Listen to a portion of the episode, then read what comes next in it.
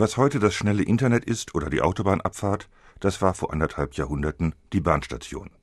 Sie bedeutete den Anschluss an die weite Welt. Auch in Bayern wuchs das Bahnnetz rapide. Nur im Osten des Landes, im schwierig zu erschließenden Bayerischen Wald, gab es keine Strecken, zum Leidwesen der Bayerwaldgemeinden. Dann ging eine Initiative von der böhmischen Seite aus. Von Pilsen her sollte eine Linie an die bayerische Grenze weitergeführt werden.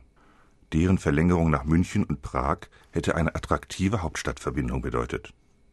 Ein Staatsvertrag vom 30. März 1873 besiegelte das Vorhaben. Präambel Seine Majestät der Kaiser von Österreich, König von Böhmen und so fort und apostolischer König von Ungarn und seine Majestät der König von Bayern von dem Wunsche geleitet, weitere Verbindungen der beiderseitigen Eisenbahnen zu bewerkstelligen und die desfallsigen Verhältnisse vertragsgemäß zu regeln und festzustellen, haben zu diesem Zwecke der verschwurbelten Präambel folgten dann kenntnisreiche Festlegungen und erstaunlich weitsichtige Planungen.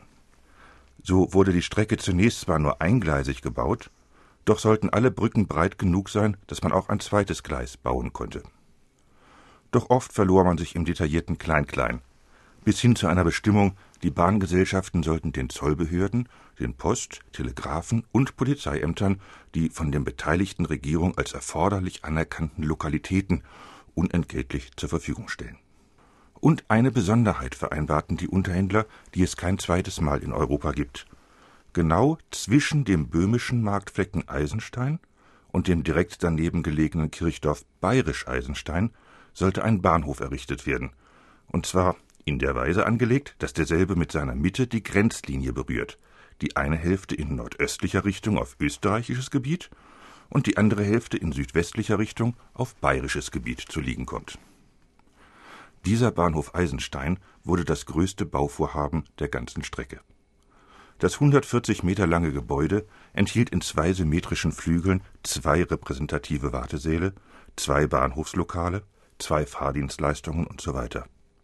Genau durch die zentrale Empfangshalle verlief die Staatsgrenze. Außerdem bauten die Bayern noch eine Lokremise, eine Reparaturwerkstatt, eine Zoll- und Güterhalle, eine Wagenhalle, eine Gasfabrik zur Beleuchtung der Anlagen, drei mehrgeschossige Wohngebäude für die Beamten und zwei kleinere Häuser für die Weichenwärter.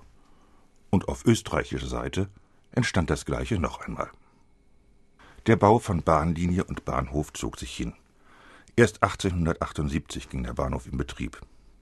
Aus den hochfliegenden Plänen einer schnellen Verbindung zwischen Prag und München wurde jedoch nichts, denn wegen der engen Kurven und starken Steigungen konnte man nicht schnell fahren, und so erlangt die Strecke nie die ihr zugedachte Bedeutung.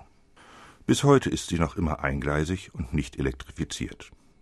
Durchgehende Züge gab es auch nie, selbst nicht 1938 nach dem Anschluss des Sudetenlands an das Deutsche Reich. Nach dem Krieg wurde der Bahnhof verrammelt, die Grenze gesichert, die Gleise unterbrochen. Zur Zeit des Eisernen Vorhangs war hier die Welt zu Ende. Die Samtene Revolution in der CSSR beendete den Dornröschenschlaf. 1991 wurde der Bahnhof feierlich wiedereröffnet. Der Bürgermeister sprach vom Tag des Jahrhunderts für Bayerisch Eisenstein. Kanzler Kohl freute sich, dass Deutsche, Tschechen und Slowaken im Herzen Europas endlich wieder zusammenrückten.